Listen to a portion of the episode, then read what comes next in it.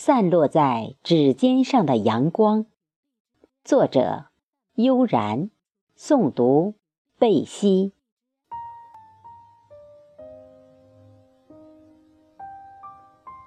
不知不觉，开始恋上了午后的阳光。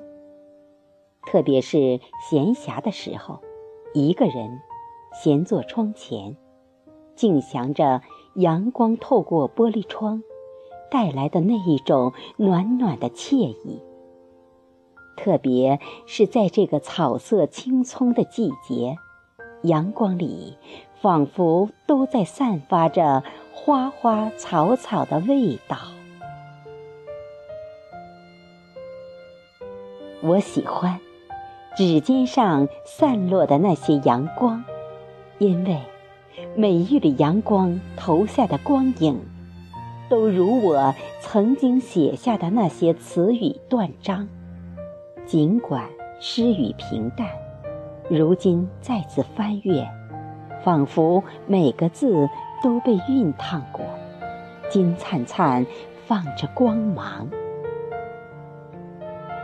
我有时候也在想，这个世界能有什么样的事物真正的永存？这个答案也让我苦闷了很久。古迹越来越模糊，千百年的建筑一夜间就可以片瓦不留，而千古名言诗语却一直警示着后人。就算唐诗仅留下三百首，一字不误地镌刻在每个人的心里，就如这一缕缕散落在指尖上的阳光，总是那么新鲜，闪着光亮。所以说，散落在我指尖上的每一个字，都如这一缕缕阳光。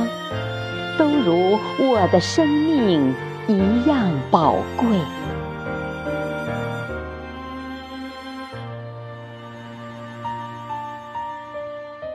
阳光，我不喜欢太过于热烈。炙热的阳光不是不好，炙热的阳光更适合于奔跑，因为那是一股春的力量，而我。终究还是过了那个如火如荼的年纪，静守一段光阴，安然享受，才是我想要的生活。就如暮色的阳光，已经失去了正午咄咄逼人的气势，它的每一刻都是温和的、柔软的。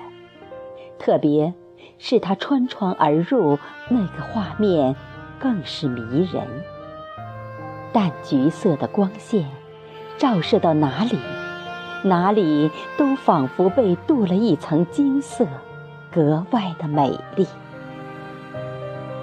此刻，最好是播放一首好听的歌，或者来一首舒缓的轻音乐。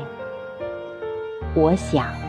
会更有情调，因为此情此景，没有谁的心不会不安静下来，不会不被这份静美陶醉。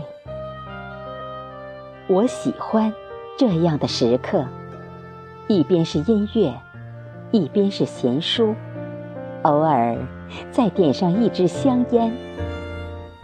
看烟雾在夕阳西照下飘逸缭绕，那一刻，心也仿佛随着缭绕的烟雾一样的轻松，一样的自由。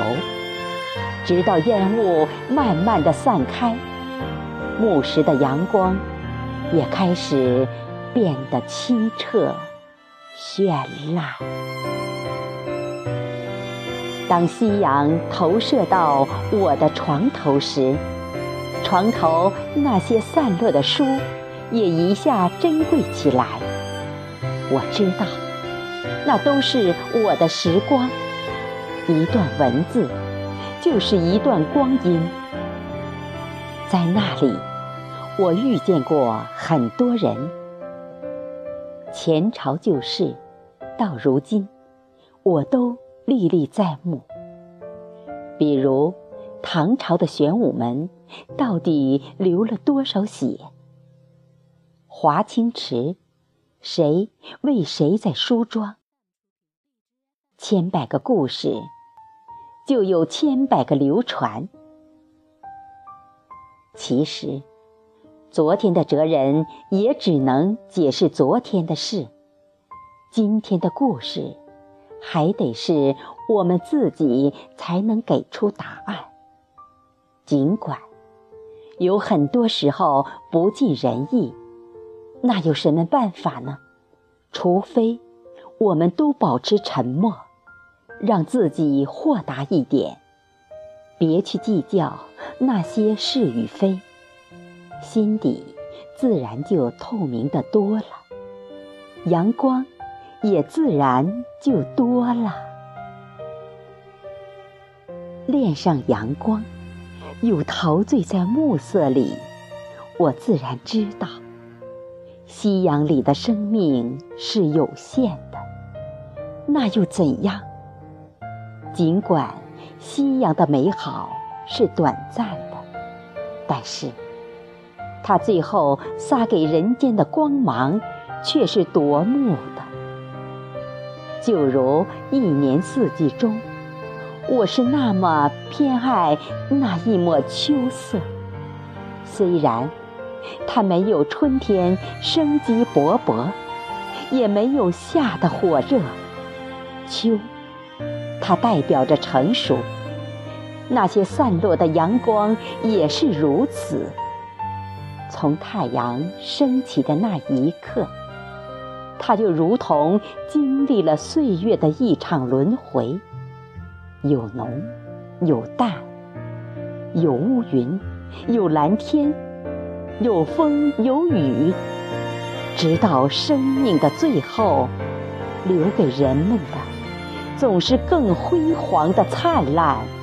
一如我笔尖下流淌着的那些散落的阳光，渐渐的温婉柔和，在日落前的那一瞬，它能使平凡的事物变得无比神奇。